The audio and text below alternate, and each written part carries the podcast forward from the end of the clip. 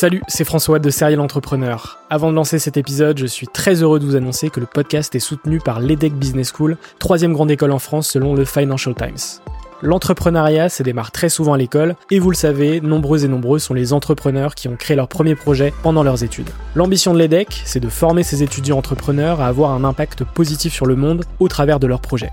L'école a ainsi intégré l'impératif de responsabilité globale dans sa stratégie, tant au niveau de ses incubateurs que de ses cours et de ses initiatives académiques.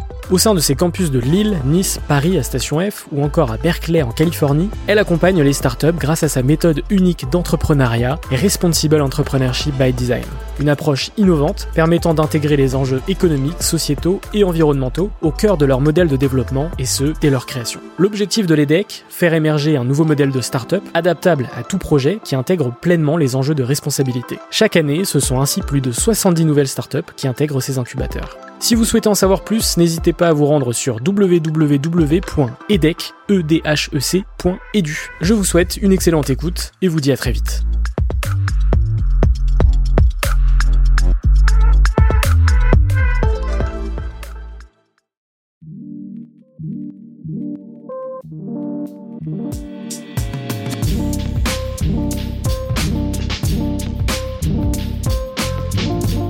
Bienvenue sur Serial Entrepreneur. Je suis François Allais, fondateur du podcast, et depuis 2017, je pars à la rencontre d'entrepreneurs remarquables. Chaque entrepreneur possède une histoire unique, a dû prendre des décisions fortes pour réussir et a franchi un cap dans son aventure grâce à des rencontres. Dans ce podcast, j'aime mettre en avant toute la richesse et la diversité de l'entrepreneuriat en France à travers des conversations intimes, authentiques et sans bullshit. Chaque dimanche à 18h, retrouvez un nouvel épisode exclusif.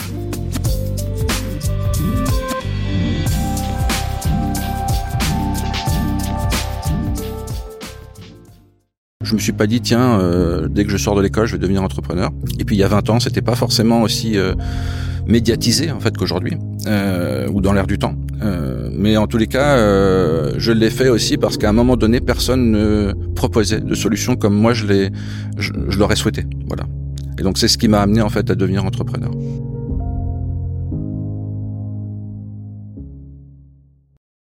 Bonjour à toutes et à tous et bienvenue sur Serial Entrepreneur, le podcast des entrepreneurs. Aujourd'hui, je suis très content de vous retrouver pour le quatrième et dernier épisode en collaboration avec la Technopole de l'Aube-en-Champagne et Plug and Start. Et je suis très heureux de recevoir Geoffroy Hulot, qui est euh, le fondateur de Douglas. Salut Geoffroy, comment tu vas? Eh ben ça va bien, merci de m'accueillir. Très heureux de, de, te recevoir pour le dernier épisode de cette série. Je ne te reçois pas par hasard, mais parce que tu es lauréat Plug and Start. Euh, donc mmh. euh, Plug and Start a eu lieu euh, fin juin dernier. Tu as gagné ce concours et donc on va pouvoir discuter de ton aventure entrepreneuriale, qui est assez récente finalement, mais j'imagine qu'il s'est passé beaucoup de choses. Donc Oui. tu vas m'en pouvoir Oui. m'en parler dans Avec cet plaisir. épisode.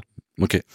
Euh, ma première question, c'est de savoir euh, qu'est-ce que tu as fait avant d'entreprendre? Je sais qu'il y a une grande carrière, notamment tech. Est-ce que tu peux m'en m'en dire un peu plus? Eh ben, euh, en fait, la grande carrière tech, elle se fait pas par hasard. hein. En fait, il y a pas. euh, je pense que euh, dans une carrière, c'est pas le fruit du hasard, c'est euh, simplement euh, bah, tout petit. En fait, moi, j'étais passionné par la technologie. Je me rappelle, à mes 10 ans, en fait, j'avais demandé à mes parents, en fait, de m'offrir un fer à souder. Euh, bon, le résultat, c'est que je commençais à démonter tous les appareils et puis que euh, ça s'est fini en punition. Et euh, mais voilà, c'est euh, vraiment une vraie passion en fait pour euh, pour euh, l'électronique euh, parce que je voulais découvrir en fait ce qui se cachait derrière les appareils. Et donc voilà, donc j'étais déjà un peu dans l'idée de, euh, de démonter les appareils. Et ça c'est euh, c'est ce qui m'a en fait amené à faire des rencontres et en particulier un designer que j'ai rencontré euh, durant euh, le lycée et qui euh, bah, qui m'a en fait euh, inspiré. Et du coup je me suis lancé en fait dans ce dans ce domaine de voilà dans ce dans cette profession de designer qui créer des objets euh, avec de l'innovation avec de l'ergonomie avec de l'expérience d'utilisateur. Donc du coup j'ai fait mon parcours à la fois en Angleterre et en France autour de autour de ce métier. Et puis j'ai commencé bah, naturellement chez Sagem dans la téléphonie mobile. Voilà, dans un dans un bureau d'études très passionnant. euh, on apprend à, à concevoir des appareils technologiques euh, et puis à jongler avec un tout un tas de contraintes en fait, hein, parce qu'un appareil c'est tout petit, donc il y a un condensé de technologie euh, et il faut pouvoir euh, faut pouvoir jouer avec ça. Et puis euh, par la suite, j'ai rejoint Packard-Bell. Voilà, je suis resté dans la tech, euh, toujours euh, made in France. Euh, mais on voyait déjà que avec Packard-Bell, il y avait euh, une transition qui était en train de se faire avec le made in China. pour aller chercher des coûts.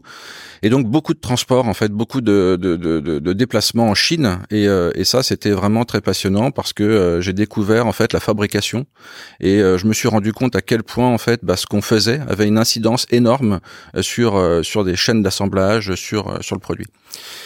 Et donc euh, après ce parcours-là, j'ai euh, rejoint Acer euh, et qui m'a proposé en fait de piloter le bureau d'innovation à Paris.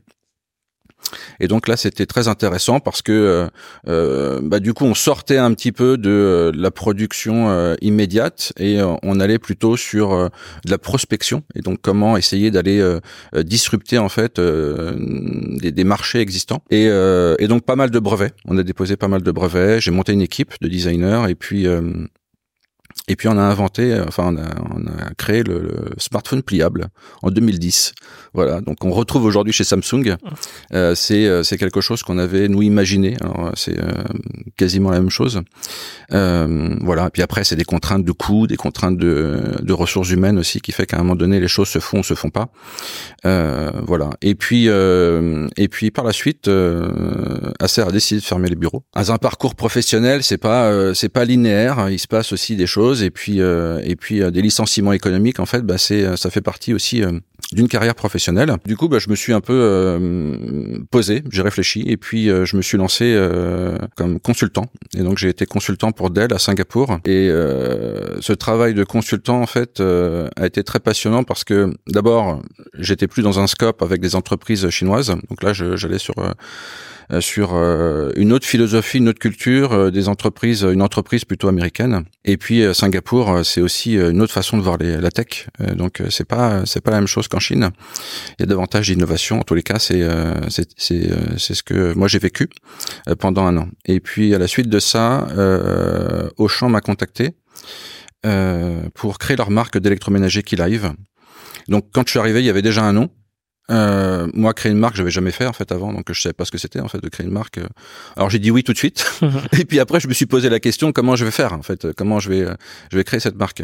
Et donc, bah, sur le laps de temps entre euh, je quitte mon ancien poste de consultant et puis je rejoins au champ, bah, ces trois mois en fait, j'y ai passé du temps à lire des livres, à m'acculturer sur bah, la stratégie de marque, comment créer une marque, un logo, ce genre de choses comment créer un storytelling aussi. Et puis euh, et puis du coup, euh, je me suis lancé, voilà. Et donc, euh, bah, l'idée c'est c'est de pas avoir peur de faire des erreurs, mais de tout de suite corriger le tir quand il y a quand il y a des choses qui vont pas. Et puis, ce qui était important aussi, c'était d'être dans le collaboratif, aller chercher en fait les avis des uns et des autres. Bon, savoir décider aussi, mais mais ça, ça a été un élément un élément intéressant parce que avec Auchan, moi, j'ai réussi en fait à mieux prendre conscience en fait de ce que de ce que c'était qu'une marque et comment créer cette marque. Et donc c'était déjà en fait quelque chose dans ma tête qui euh, voilà qui euh, qui me plaisait en fait cette création. Et puis donc du coup j'ai pu monter euh, des équipes de développement produit. Donc je sortais de mon scope de designer et puis ben j'ai eu des ingénieurs, j'ai recruté des ingénieurs donc de, de différentes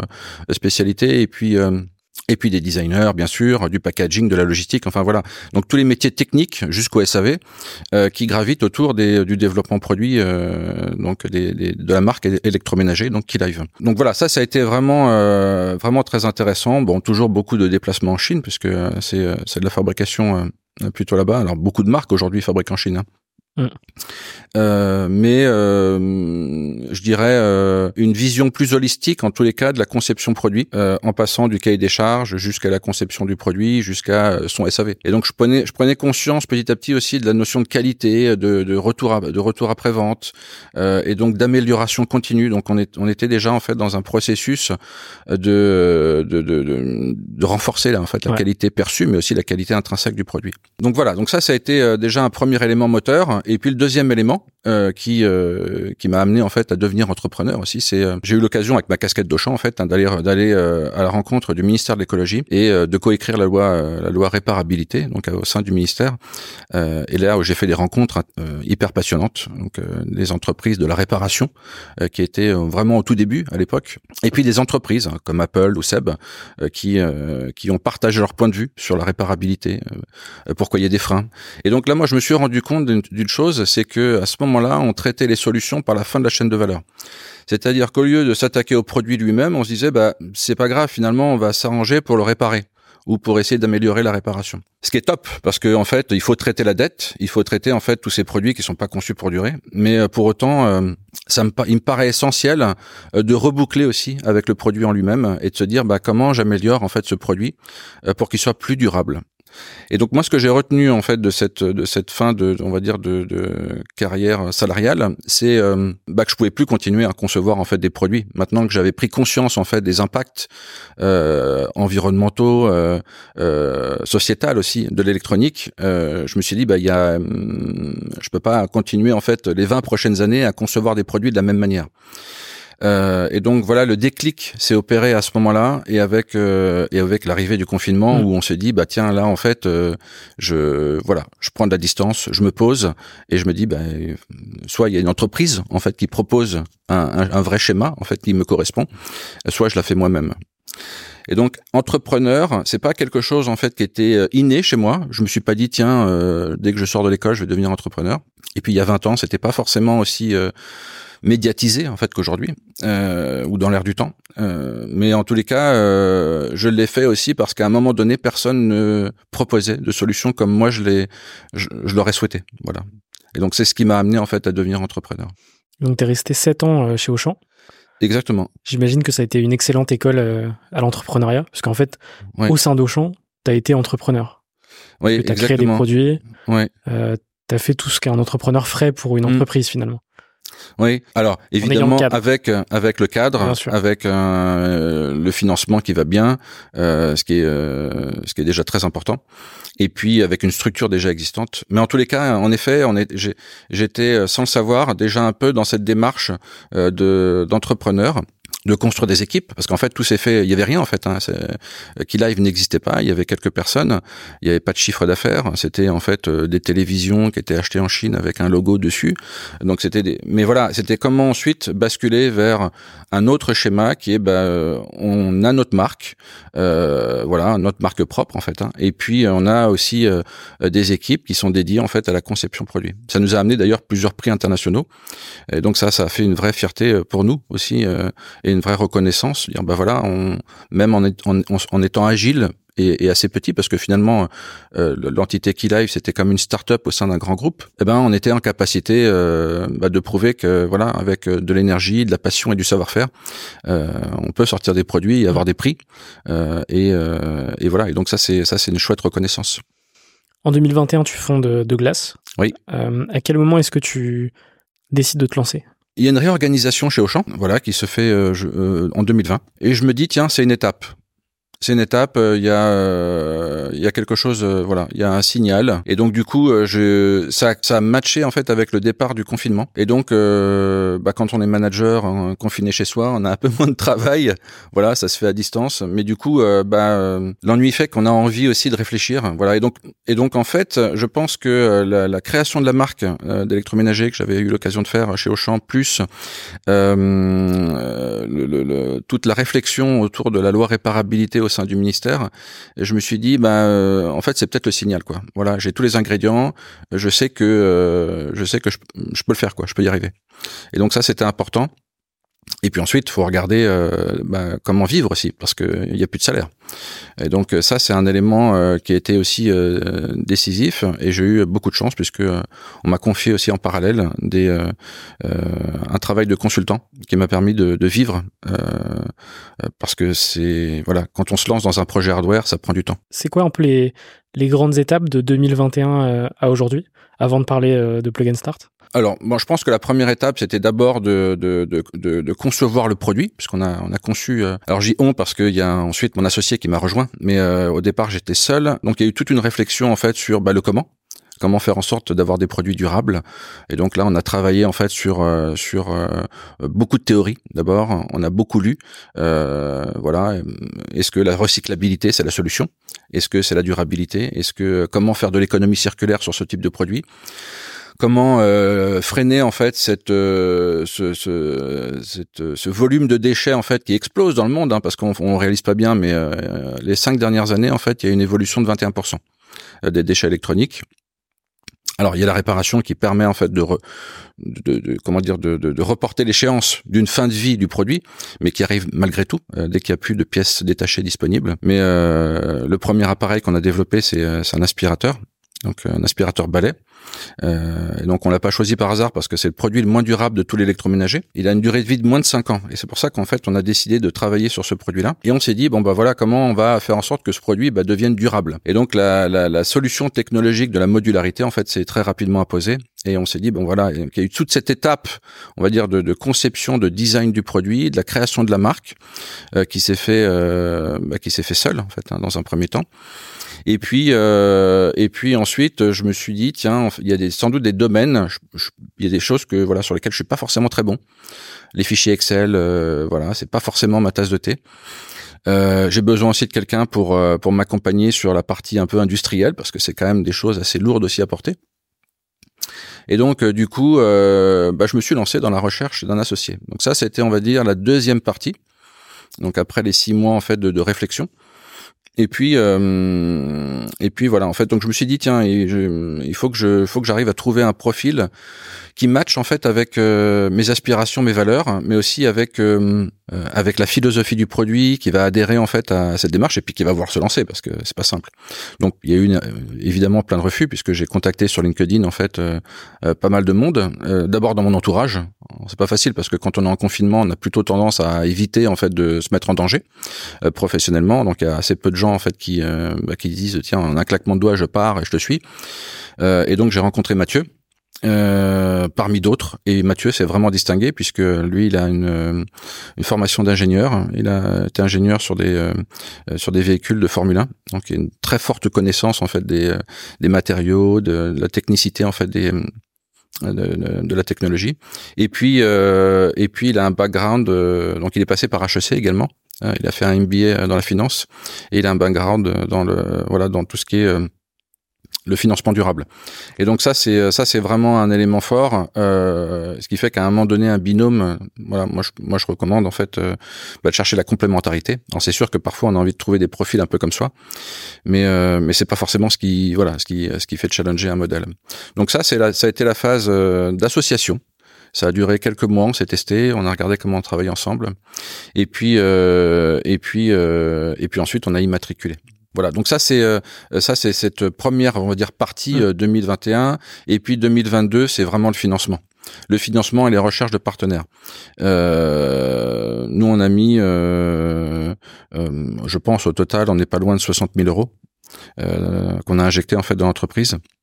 Donc c'est une grosse somme, c'est-à-dire qu'il faut, pouvoir l'avoir hein, quand on se lance euh, dans un projet comme ça, parce que euh, on n'a pas de, de, fonds en fait, et puis même les aides en fait, c'est du 1 pour 1. Donc euh, BPI, si vous donnez 50 000, il vous prête 50 000. Et donc faut avoir une mise de départ qui est significative, parce que sinon on peut pas on peut pas faire de prototype hein, en fait. Hein. Un prototype ça coûte très cher. Voilà, donc en fait, cette première partie, je dirais, euh, euh, de financement était essentielle parce que euh, sans ça, on pouvait pas en fait bah, aller développer notre prototype parce que voilà, ça a un coût, un coût assez important. Donc, ce qu'on s'est dit, c'est que voilà, il nous faut trouver les partenaires. Hein.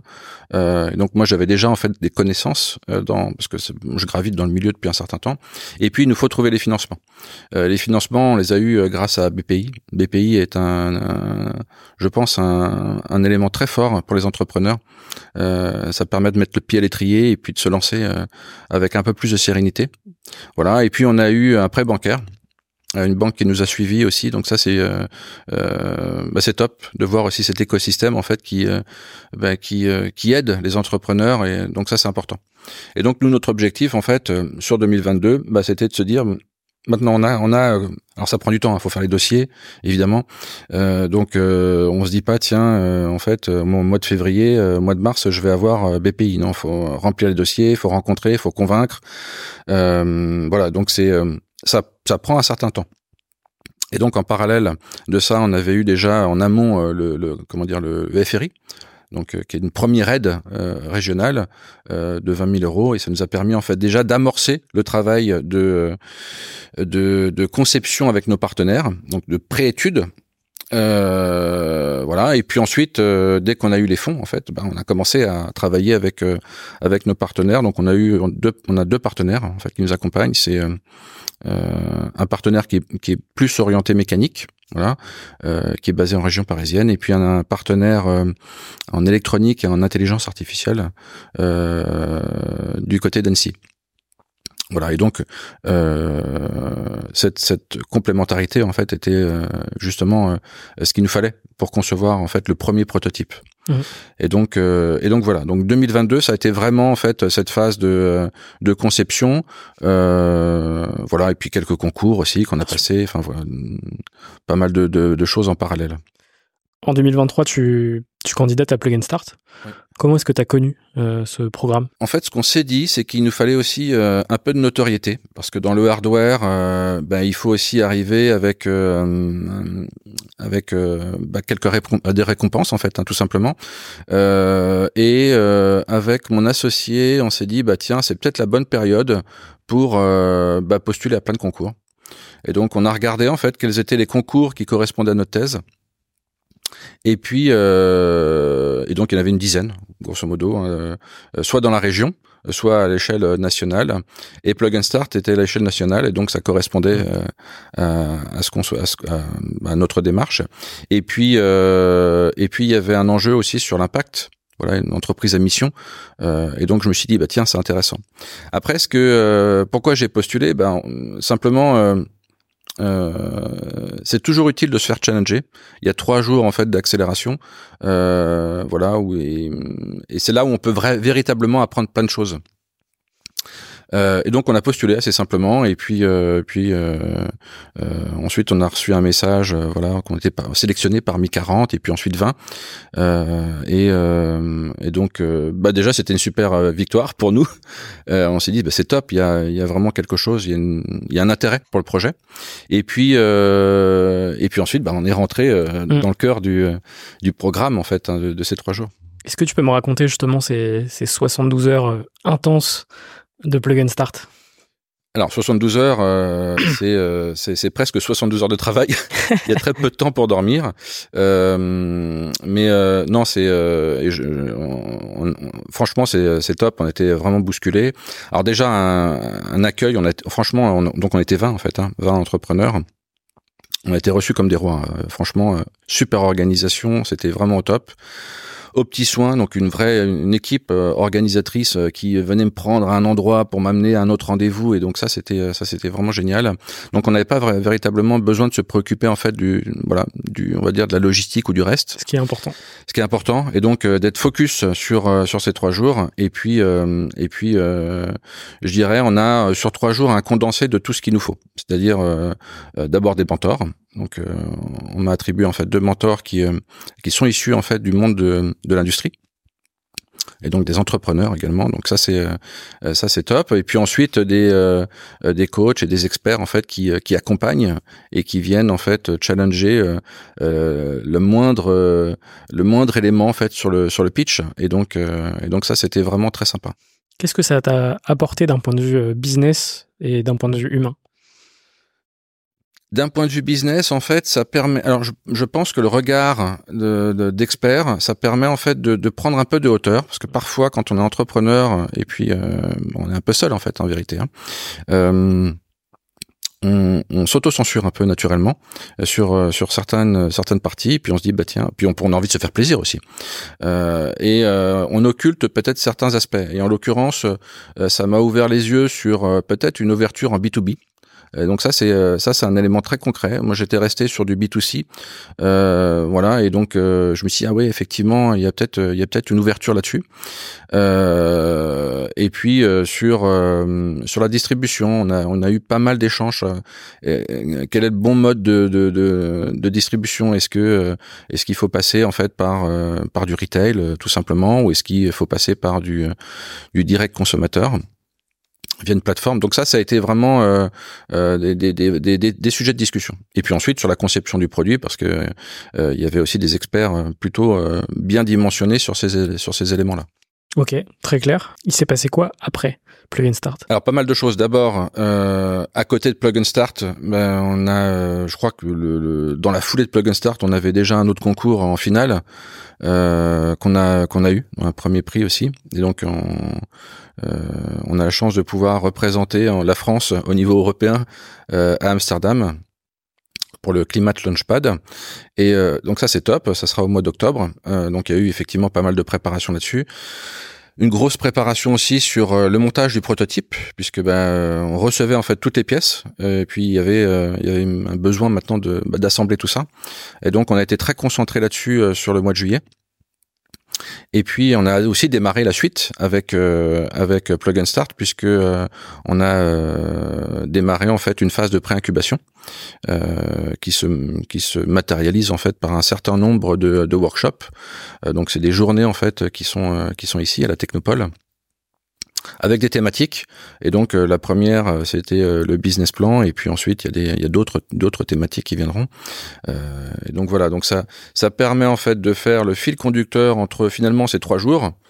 Mais après, c'est pas, bah, il se passe plus rien. C'est, en fait, on va encore t'accompagner pour cette fois-ci prendre du temps pour euh, rendre tout ça opérationnel euh, et de faire en sorte bah, que la musique fonctionne en fait. Hein. Sur euh, ces trois jours de Plug and Start, est-ce qu'il y a une personne qui t'a marqué potentiellement? Et, et pourquoi? Ah, On peut pas passer à côté d'Éric Larchevêque. voilà, et de sa prestation ici d'ailleurs. Hein. C'est très intéressant parce que d'abord, il a un parcours qui est ultra riche en fait, hein, qui qui force le respect et beaucoup d'humilité beaucoup d'humilité euh, dans, dans son approche. Donc ça, c'est toujours très appréciable. Et puis euh, bah, l'idée de vanter aussi le culte, enfin l'idée de, de, valoriser en fait l'ennui. J'ai trouvé ça très euh, très intéressant. C'est-à-dire que quand on s'ennuie, en fait, on devient plus créatif, on réfléchit, on prend du recul.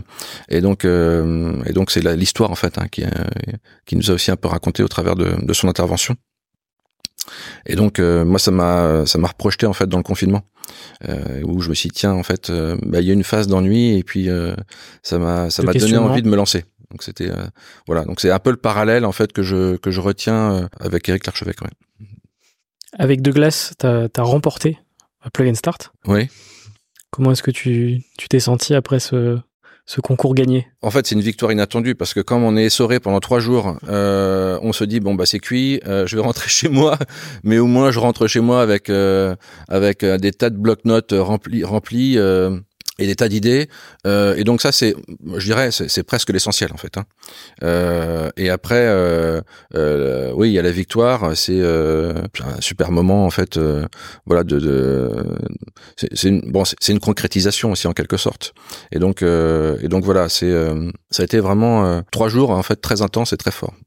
Humainement et puis et puis beaucoup de rencontres aussi avec des entrepreneurs euh, j'ai pas senti en fait de compétition. Hein, donc euh, sur, sur, parce qu'en fait c'est un concours, hein, donc on se dit bon bah, euh, mais il n'y avait pas de compétition, il y avait beaucoup d'entraide. Euh, on était presque dans une comme dans une équipe en fait. Hein, donc et donc ça c'était c'est vraiment quelque chose qui m'a marqué. c'est l'état d'esprit en fait de entre les entrepreneurs, voilà. Et donc et donc ça c'est c'est vraiment très appréciable. Il y a des gens qui vont regarder et écouter cet épisode et qui vont potentiellement euh, avoir envie de candidater à Plug and Start. Qu'est-ce que tu leur dis? Est-ce que tu leur recommandes justement de, candidater à, ce programme? Alors moi je pense qu'ils peuvent y aller euh, franchement les yeux fermés. Euh, D'abord c'est gratuit, ça, c'est un, élément à prendre en compte. Euh, et donc, tout ce qui peut euh, aider en fait à, à booster euh, un projet, une idée hein, parfois, euh, ou à améliorer un pitch, ou, ou ça peut être aussi un deck ou une stratégie. c'est faut y aller honnêtement parce que c'est euh, c'est vraiment trois jours où on est euh, chouchouté euh, et puis et puis aussi et puis aussi remué quoi. Donc ça c'est voilà. Et donc moi moi je recommande tous les entrepreneurs de le faire. C'est c'est vraiment une étape, je pense, qui est permet de, de gagner du temps sur des sur, sur voilà sur une approche ou une, une démarche en fait entrepreneuriale. Donc ça c'est voilà, je peux que recommander le programme. Super. Euh, pour revenir à Douglas, et avec une dernière question, c'est quoi un peu les, objectifs futurs pour Douglas alors là, on a euh, donc notre premier appareil, de, le prototype en fait de l'aspirateur balai, euh, qui euh, donc modulaire avec tous les éléments qui se détachent et donc et donc qui permet au consommateur bah, de, de, pouvoir changer une pièce défectueuse assez simplement. C'est tout le tout le tout le principe. Et ça, en fait, cette cette ce concept là. Bah maintenant, on doit le vendre. on doit le vendre d'abord auprès d'investisseurs parce que c'est une levée de fonds.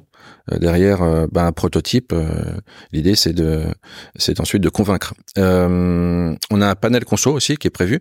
Et donc, ce qu'on voudrait, c'est que nos consommateurs bah, testent le produit, testent l'appareil, testent le prototype et se disent ah ouais c'est génial en fait. je peux changer, c'est comme du Lego quoi. Je peux changer en fait le moteur à la main comme une cartouche d'encre. J'ai plus besoin en fait d'outils, de réparer, de j'ai plus besoin de passer par du centre de, de réparation. Euh, et donc euh, et donc la, la, véritable durabilité, nous on a envie qu'elle s'exprime maintenant au travers des yeux du client. Et, euh, et, euh, et, et puis qu'ils nous disent aussi bah ça ça va pas. Ça ça va pas. Ça faut le changer. Euh, là il y a peut-être quelque chose à revoir.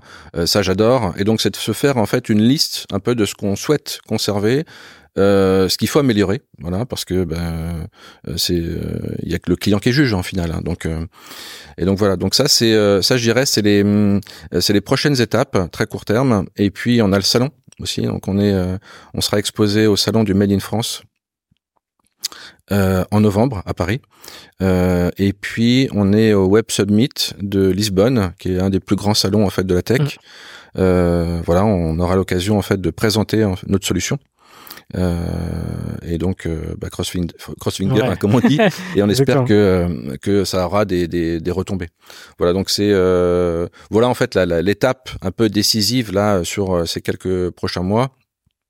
Une levée de fonds, une traction de marché avec des, des premiers euh, des premiers retours clients et puis euh, et puis des salons voilà donc ça c'est ça c'est top une fin d'année euh, intense.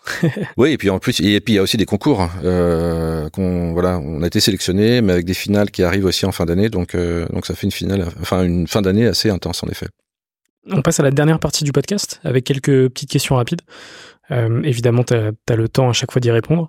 La première, c'est qu'est-ce que tu fais pour aller mieux? Euh, alors bon, le, sport en fait. Hein, euh, dès que dès que je me sens un peu, parce que c'est des montagnes russes. Hein, quand on est entrepreneur, euh, il y a des moments où on se dit bon là j'ai essuyé quand même pas mal d'échecs ou de, de voilà de refus. Euh, bon, bah, je vais faire une petite séance de rameur, ça va me faire du bien. Euh, et puis après je ferme le je ferme le PC. Hein. C'est-à-dire qu'à un moment donné, pour aller mieux, faut arrêter les écrans. et donc je ferme le PC et puis je me mets au vert, je sors avec les enfants et euh, voilà. Et donc, euh, et donc, je m'aère l'esprit. C'est quoi ton plus grand rêve? Alors bon, quand on est entrepreneur, euh, on est un peu euh, très, enfin même très focus sur ce qu'on fait. Et donc euh, le rêve, c'est évidemment de voir l'aboutissement de ce qu'on réalise. Et donc là, mon rêve immédiat, ça serait effectivement de, on va dire, qui, est atteignable, parce qu'on peut rêver aussi de paix dans le monde, de ce genre de choses. Mais en tous les cas, de, de ce qui est atteignable, c'est plutôt de faire en sorte qu'on arrive à sortir ce produit et que euh, et que euh, euh, bah, que ça donne des idées aussi parce que l'idée c'est pas non plus d'offrir de la durabilité qu'au travers des appareils de, de glace mais c'est aussi peut-être pourquoi pas bah, de, de, de, lancer un mouvement aussi sur sur d'autres typologies de produits. Ok. C'est quoi ta plus grande peur? Alors ma peur personnelle, bah, c'est euh, la peur du vide. Voilà, j'ai essayé de lutter, euh, j'ai fait de l'escalade, rien rien n'y fait, ça marche pas. Donc la peur du vide, ça ça ça voilà, ça, ça reste. Euh, et puis et puis la peur de, je dirais, c'est pas c'est pas véritablement d'échouer, parce que j'ai appris par le passé que d'échouer ou même d'être licencié parfois, c'est c'est parfois un élément positif. Euh, mais il faut simplement rebondir. donc, mais c'est plutôt, je dirais, euh, euh, décevoir décevoir parce qu'on a un entourage qui compte sur nous, que ce soit l'entourage familial, des collègues qui travaillent sur le projet, ou même notre board qui nous accompagne. on a envie de tout faire en fait pour que ça fonctionne et, et on le fait pour soi bien évidemment, mais il y a aussi on le fait aussi pour les autres en fait. Hein. Je suis très, aligné avec ça. Est-ce que tu as un livre à me conseiller? Alors il y en a plusieurs. Moi, le livre qui m'a marqué, euh, c'est le, dilemme de l'innovateur, qui est de Clayton Christensen, qui, qui m'a fortement marqué euh, sur, notamment sur l'innovation, l'approche de l'innovation, euh, voilà, qu'on pouvait avoir en fait euh, une, une, une, une, approche disruptive de l'innovation et comment en fait, quelle est la mécanique derrière. donc ça, j'ai trouvé ça très intéressant. Ça m'a d'ailleurs nourri sur mon projet actuel. Et puis il y a euh, un livre aussi, je dirais, j'en citerai deux quand même, qui est Start with a Why avec euh, de, Simon Sinek euh, qui euh, qui m'a vraiment véritablement fait, fait enfin m'a permis de mieux comprendre en fait les mécanismes de d'un écosystème plutôt que de rentrer par le produit c'était de rentrer davantage sur sur la marque, le storytelling, euh, et ensuite comment tout ça se traduit par, le concept et comment tout ça se traduit en fait dans euh, euh, dans un produit. Ça peut être un produit, un autre, et donc là on devient légitime parce qu'on démarre en fait par le why. Donc voilà, donc moi les, les livres que je recommanderais c'est ça, ces deux-là. Est-ce que tu as un film ou une série à me conseiller? Bon, la série, euh, c'est euh, c'est sûr, c'est MacGyver. Alors la première des années 80, euh, puisque franchement, il arrive à faire des choses avec pas grand, enfin, il arrive à faire des choses extraordinaires avec pas grand chose. Et c'est c'est de la low tech en fait, hein, ce qu'il faisait à l'époque. Et puis il bricolait, comme moi je le faisais aussi un peu quand j'étais gamin, quoi, à démonter tous les appareils. Voilà. Et puis un film, j'ai beaucoup aimé Ex Machina. Euh, qui euh, qui traite de l'intelligence artificielle. Et euh, alors oui, c'est extrêmement séduisant quand on voit en fait l'intelligence comme ça, ou même les évolutions technologiques, quelles qu'elles soient, hein, que ce soit le nucléaire ou d'autres. Et puis on voit aussi que bah, plus elles sont importantes ces innovations, plus elles ont une facette obscure aussi qui peut être importante. Euh, on le voit d'ailleurs très bien avec le nucléaire. Donc, euh, et là, l'intelligence artificielle, ça ouvre des perspectives qui peuvent être aussi effrayantes euh, et on le perçoit un peu dans le film. Voilà. Euh, euh, donc c'est pour ça que j'ai. je pense que la technologie, c'est vraiment, un, enfin la tech, c'est à double tranchant. ça solutionne des problèmes, mais ça en crée d'autres. Ouais.